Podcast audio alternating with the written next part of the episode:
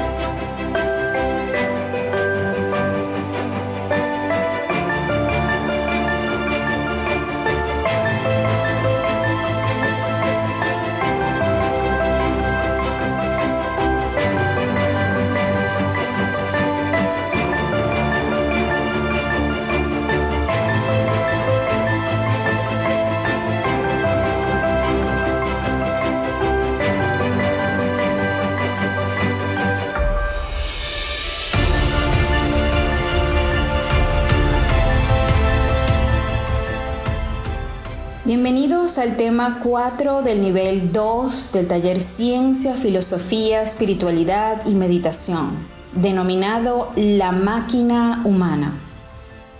Así como es arriba, es abajo, y así como es abajo, es arriba, dice el axioma de Hermes Trimegistro.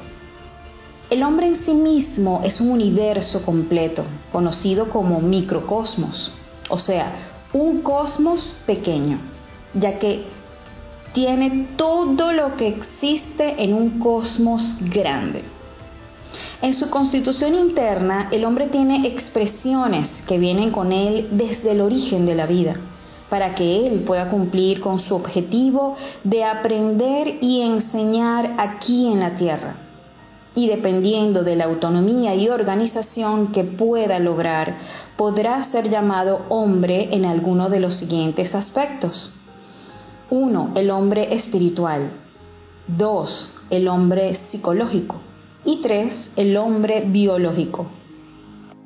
Cada uno de estos hombres son autónomos, tienen sus características, exigencias, objetivos, alimentos, etc., pero sufren interferencias uno de los otros. El hombre espiritual, por ejemplo, es autónomo en su funcionalismo espiritual, sin embargo, sufre interferencias del hombre psicológico y se queda igualmente impedido en su funcionalismo biológico. El hombre biológico, a su vez, es autónomo en un pequeño porcentaje, 7%, en su funcionalismo pero se queda impedido en casi toda su totalidad, un 93%, debido a las reacciones del hombre psicológico. En esta lección vamos a enfocar la atención en conocer un poco más el hombre biológico, esta máquina preciosa con cinco centros psicofisiológicos maravillosos. El centro intelectual, el centro motor, centro emocional, centro instintivo y centro sexual. Desde el punto de vista biológico, el hombre es una máquina que reacciona mecánicamente ante las diversas circunstancias de la vida. La máquina humana no tiene libertad de movimientos, funciona únicamente por múltiples y variadas influencias interiores y choques exteriores. Todos los movimientos, actos, palabras, ideas, emociones, sentimientos y deseos de la máquina humana son provocados por influencias exteriores y por otras múltiples causas. Muchas veces basta un cometa que pase o la luna con sus acercamientos a la Tierra, los eclipses, la cuadratura de las estrellas en el cielo o una oposición entre dos astros para que se produzcan una serie de cambios y reacciones en la máquina humana y sus cinco centros, capaces de desencadenar violencia entre unos y otros, que se produzcan o agraven enfermedades y así un gran número de consecuencias como resultado de procesos netamente mecánicos e inconscientes para el hombre. Cuando tratamos de imaginar en forma clara y precisa el resplandeciente y alargado cuerpo del sistema solar, con todas sus hermosas cubiertas e hilos entrelazados formados por los trazos maravillosos de los mundos, viene entonces a nuestra mente en estado receptivo la imagen vívida de los organismos humanos con sus siete u ocho sistemas, óseo, muscular, nervioso, linfático, respiratorio, etc., que fuera de toda duda están constituidos o reunidos de modo semejante. El sistema solar de Ors en el cual vivimos, nos movemos y tenemos nuestra existencia, visto desde lejos, parece un hombre caminando a través del inefable infinito. El microcosmos hombres es un sistema solar en miniatura, una máquina maravillosa con varias redes distribuidoras de energía en distintos grados de tensión. Una de las razones que nos permite comprender que somos una máquina es nuestra estructura física. Nuestro cuerpo físico es un maravilloso organismo constituido por diferentes sistemas sostenidos por un armazón esquelético y reunido en un todo sólido, merced al tejido conectivo. Estos sistemas están unidos y armonizados por la acción vivificante del corazón, el sol del organismo, del que depende la existencia de la máquina humana. Cada sistema orgánico abarca el cuerpo entero y sobre cada uno reina soberana una de las glándulas de secreción interna. Estas maravillosas glándulas son verdaderos microlaboratorios colocados en lugares específicos en calidad de reguladores y transformadores de las energías vitales producidas por la máquina. El organismo humano funciona automáticamente guiado por la inteligencia del centro instintivo, que se encarga de regular el funcionamiento general de la máquina humana. Otra razón para llamarnos máquinas humanas es la alimentación. Como cualquier máquina inventada por el hombre, la máquina humana necesita combustible para funcionar, de otra manera queda inmovilizada. La naturaleza ha dispuesto muy sabiamente los tipos de alimento asimilables para nuestro organismo y nos ha dotado de los órganos adecuados para su transformación y digestión. Tres tipos de alimento mueven a las máquinas humanas. 1. La comida que ingerimos. 2. El aire que respiramos. Y 3. La luz del sol que en forma de impresiones penetra en nosotros a través de los cinco sentidos de percepción externa. En su momento hablaremos ampliamente sobre estos tres tipos de alimentos y sobre la importancia de su debida transformación interna. Debemos tener presente que la mecanicidad a la que nos estamos refiriendo es principalmente psicológica. La estructura orgánica es normal que funcione automáticamente y es hasta necesario para el mantenimiento y preservación de la vida del cuerpo físico. A lo que realmente se refiere la frase hombres máquinas es a la mecanicidad psicológica. Somos máquinas porque actuamos bajo impulsos, influyendo directamente sobre cada uno de los sistemas que nos constituyen. Si leemos en un diccionario la definición de máquina, nos dice que es un instrumento programado para cumplir determinadas funciones. Cualquier máquina al ser accionada funcionará siempre de igual manera, de acuerdo para lo que ha sido programada.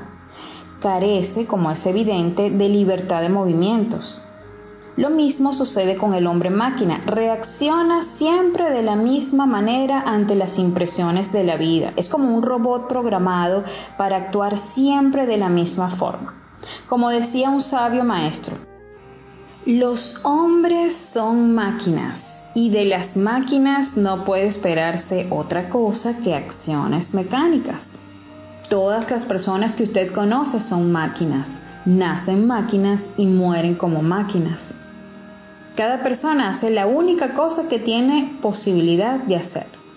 Todo cuanto le sucede en un momento dado es lo único que podría posiblemente sucederle. Esto es ser mecánico. El ser humano es una máquina, pero una máquina muy especial. Si él llega a comprender que es una máquina, si es bien conducida y si las circunstancias lo permiten, puede dejar de ser máquina y convertirse en hombre. El hombre verdadero no actúa bajo impulsos, hace bajo la dirección de su conciencia, la cual obedece la voluntad de su real ser interior. Hágase tu voluntad así en la tierra como en los cielos, Así reza la gran ley para el hombre. Cada uno de los cinco centros psicofisiológicos de la máquina tiene funciones específicas absolutamente definidas. Un estudio de fondo sobre los cinco centros nos permite comprender que existe diferencia de velocidades entre estos y eso está ya comprobado. Los estudiantes de tipo pseudoesoterista creen que el centro del pensamiento es extraordinariamente rápido. Sin embargo, los centros motor e instintivo son 30.000 veces más rápidos. Se nos ha dicho que el centro emocional es todavía mucho más veloz que los centros motor e instintivo. Grandes sabios afirman que el centro emocional es realmente 30.000 veces más rápido que los centros del movimiento y del instinto. El dualismo de la mente con el incesante batallar de las antítesis que dividen al pensamiento, las emociones agradables y desagradables, las sensaciones instintivas de placer y dolor, la atracción o repugnancia sexual, etc., indican, señalan cierto dualismo en las funciones específicas de cada centro, lo que nos permite afirmar que cada uno de los cinco centros es positivo y negativo a la vez. Todos los cinco cilindros de la máquina humana son fundamentales en la vida. Pero fuera de toda duda, el centro sexual, el quinto centro, es realmente el más importante y el más rápido. En este último se encuentran las raíces mismas de nuestra existencia. El centro sexual es extraordinariamente sutil y veloz, merced a su fina energía. La mayor parte de sus manifestaciones tienen lugar en un nivel molecular donde los impulsos son transmitidos miles de veces más rápido que los de la mente. La idea del amor a primera vista, de ocurrir realmente, está basada en el hecho concreto de que en ciertos casos la función sexual puede saber instantáneamente si existe o no afinidad sexual con una persona determinada del sexo opuesto en un instante dado. La búsqueda del complemento sexual ocurre ciertamente en cada función del organismo humano. Y el sentido de atracción, indiferencia, repulsión entre un hombre y una mujer es el resultado de un cálculo altamente complicado del factor de reciprocidad existente en cada función y del promedio o total de todos esos factores juntos. Afortunadamente, ese cálculo tan abstruso y difícil jamás tiene que ser hecho por el centro intelectual, sino mediante el centro sexual, que puede obtener un resultado correcto en un segundo o aún menos. Los cinco centros de la máquina humana, aunque se penetran mutuamente, cada uno de ellos se ubica en un punto de nuestro organismo humano. El centro de gravedad del intelecto se encuentra en el cerebro, el de las emociones reside en el plexo solar. El centro del movimiento se halla situado en la parte superior de la espina dorsal. La sede del instintivo en la base inferior también de la espina dorsal. Y el centro sexual tiene su raíz en los órganos creadores. Vamos a hacer un breve recorrido por cada uno de ellos para conocerlos mejor y reconocer el funcionamiento de cada uno. Centro intelectual. Corresponde a este centro el razonamiento, el estudio, los conceptos, la comparación, la fantasía, las teorías, el análisis, la memoria, los dogmas, las creencias, los fanatismos y todo lo que tenemos almacenado en la memoria. El centro intelectual es un instrumento que debemos aprender a usar en forma consciente. Al autoobservar los pensamientos que van surgiendo, iremos descubriendo la calidad de cada uno de ellos. El centro intelectual es útil dentro de su órbita. Lo grave es quererlo sacar de su campo de gravitación. Las grandes realidades del espíritu solo pueden ser experimentadas con la conciencia. Quienes pretendan investigar las verdades trascendentales del ser a base de puro razonamiento caen en el mismo error de alguien que ignorando el uso y manejo de los instrumentos modernos de la ciencia, intentará estudiar la vida de lo infinitamente pequeño con telescopios y la vida de lo infinitamente grande con microscopios. El hombre común no sabe hacer uso de su centro intelectual, porque lo pone al servicio de las teorías inconscientes y subjetivas. Almacena en él todo lo contenido de muchas bibliotecas, crea sus propias ideas y conceptos que lo hacen terco y caprichoso ante la realidad que él mismo desconoce.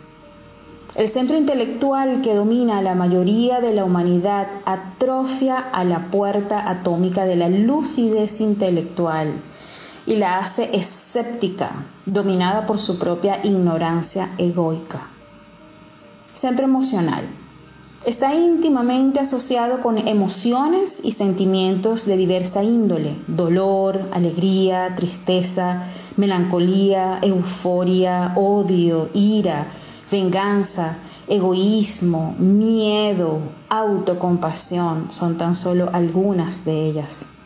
Nosotros gastamos la energía que produce este cilindro en abusos de emociones negativas que produce la televisión, el cine, la literatura pornográfica, las redes sociales, la prensa, la música ultramoderna, el boxeo, el toreo, peleas entre animales y otras actividades así como en la crítica, la maledicencia, los rumores, la mentira, los temores, celos, la ira y un desfile de muchos otros defectos.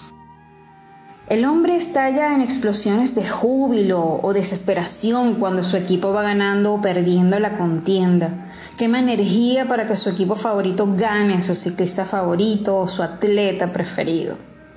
Estas emociones hacen del hombre una máquina dominada por la parte negativa de este centro. Se identifica con todo esto y se convierte en un autómata. La humanidad está tan acostumbrada al gasto de energías en emociones negativas que cuando la película no es de terror, de miedo, de aventuras diabólicas, no le gusta la misma y hasta se aburre y se duerme. Esto con relación al desequilibrio de este centro. Este centro nos capacita para la orientación en la vida. Sus expresiones las denominamos a veces como la voz del corazón, porque las facultades de este centro tienen la capacidad de orientarnos y decirnos, si está bien equilibrado en nosotros, por supuesto, cuando algo nos conviene o no, cuando alguien nos va a engañar o no. El centro emocional nos permite alcanzar el significado de las cosas, nos permite descubrir el verdadero valor e importancia que las cosas tienen. La línea del ser vertical tiene mucho que ver con el desarrollo del centro emocional. Centro motriz o movimiento. Se utiliza comúnmente en forma negativa. Por ejemplo, deportes brutales en los que se pone en juego la misma vida de quienes la practican, agotando una enorme cantidad de energía de reserva que lo hará viejo prematuramente en competencias que solo brindan glorias terrenales y nada más. Pronto empieza la vida a cobrar el desequilibrio de este centro, especialmente si se ha gastado su energía en el boxeo, lucha libre, entre otras. Nuestros hábitos equivocados, las malas costumbres y los vicios también pertenecen a este centro. Debemos descubrirlos y comprenderlos a fondo con la finalidad de ser conscientes de nuestros actos. No debemos permitir que nuestra vida continúe desenvolviéndose mecánicamente. Diariamente, a cada momento, repetimos sucesos, escenas, hábitos, costumbres, errores, etc. Debemos comenzar por observar nuestras reacciones mecánicas ante todos esos pequeños detalles en nuestra vida cotidiana lo que decimos, hacemos, pensamos y sentimos para ir eliminando una a una las posibilidades de imitación mecánica que hemos diseñado y programado en los papeles para cada actividad de diario vivir. Papeles aprendidos de memoria que han venido a formar parte de la falsa personalidad. El hombre máquina tiene un papel para la oficina, otro para la universidad y un tercero para su hogar.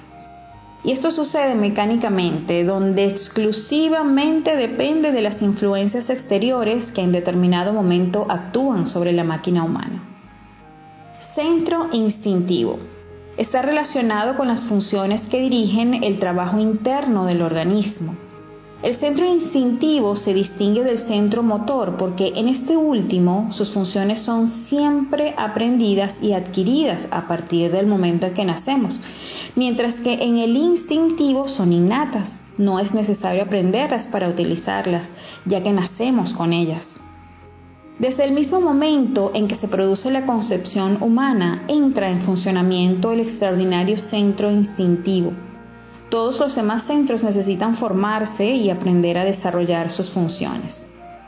Todo el trabajo orgánico de la máquina humana, digestión de los alimentos, respiración, circulación sanguínea, latir del corazón, actividad glandular, etc., pertenecen a este centro.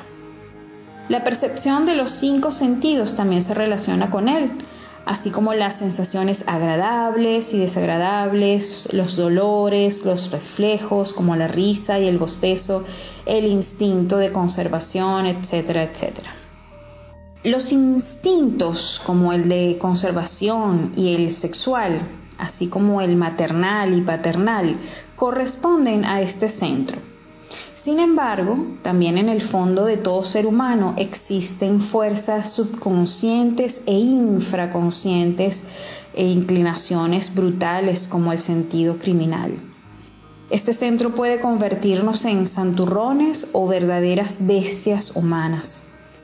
Unas veces un pacífico ciudadano lleno de bondad y misericordia, otras veces en un hombre lleno de soberbia, rencor, odio, que es capaz de matar a sus semejantes de cometer los más indignos actos de impureza, de impiedad.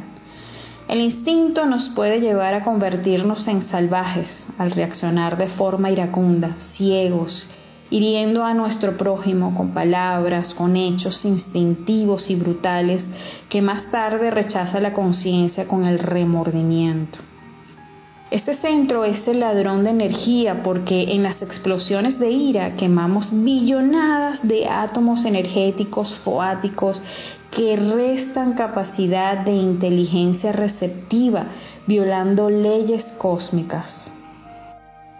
Es necesario darle el uso debido a este centro, cambiar los actos negativos por el amor, la sinceridad, la dulzura, la piedad, etc. A una explosión de ira, combatirla con la comprensión. El odio se combate con amor. El centro sexual está relacionado con las funciones sexuales, siendo la más conocida la reproducción de la especie y como menos conocida la relacionada con el desarrollo o crecimiento interior del hombre, el llamado nacimiento segundo en las escuelas esotéricas. El hombre común y corriente es por naturaleza obediente a las influencias negativas del sexo. El sexo es la bodega energética de nuestro organismo. Cuando la bodega se agota de, energía vienen las enfermedades orgánicas, la incapacidad mental, sexual y física, la decrepitud y la muerte. Este centro cumple la misión de repartir toda la energía absorbida del cosmos y producida por los alimentos a los demás centros. El centro de gravedad del sexo se encuentra sobre los órganos genitales. El miedo y el odio al sexo, las desviaciones sexuales, las drogas, la masturbación, el celibato absurdo, la prostitución, las películas pornográficas, entre otros, destruyen el centro sexual.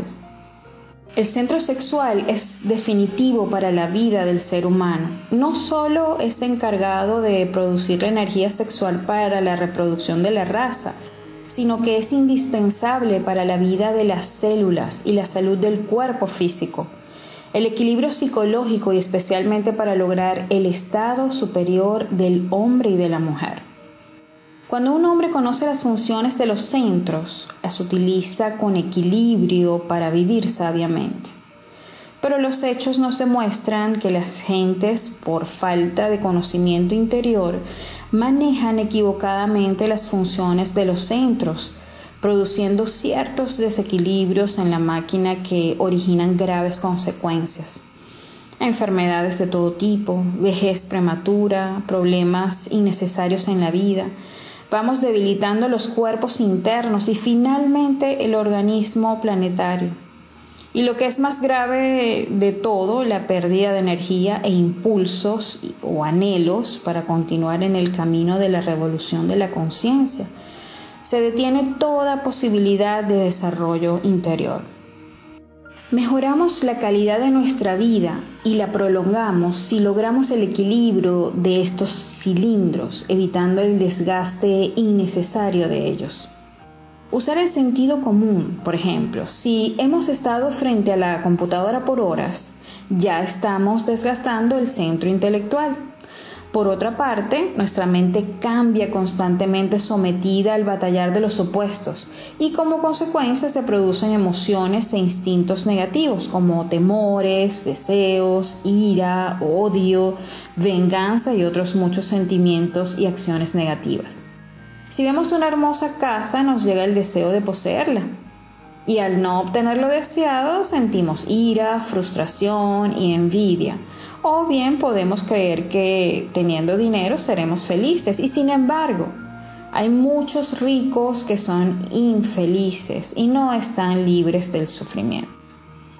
Cada determinado tiempo debemos poner en actividad otro cilindro Puede ser escuchando unos momentos música clásica o bien realizar una pequeña relajación o meditación, realizar algunos ejercicios físicos, salir a caminar, realizar alguna labor social o algo que le guste hacer. Debemos practicar la no identificación, vivir el momento, ubicarnos en el lugar y espacio presente sin pasado ni futuro.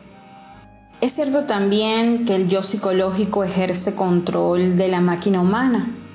Los efectos riñen entre sí por tener el mando de los cinco centros. Posteriormente, ese yo es desplazado por otro y así sucesivamente dependiendo de las impresiones que lleguen y de las diferentes circunstancias de la vida. Es necesario comprender las acciones y reacciones de cada uno de estos cinco centros inferiores. Cuando logramos eliminar los agregados psicológicos de la máquina humana, ésta funcionará a la perfección y quedará al servicio de la conciencia del ser. En los próximos temas explicaremos la forma como la esencia en su proceso de autoconocimiento analiza y va comprendiendo las distintas manifestaciones del ego en cada uno de estos centros de la máquina humana. Nos despedimos con la siguiente frase. Solo el conocimiento que llega desde el interior es el verdadero conocimiento. Sócrates.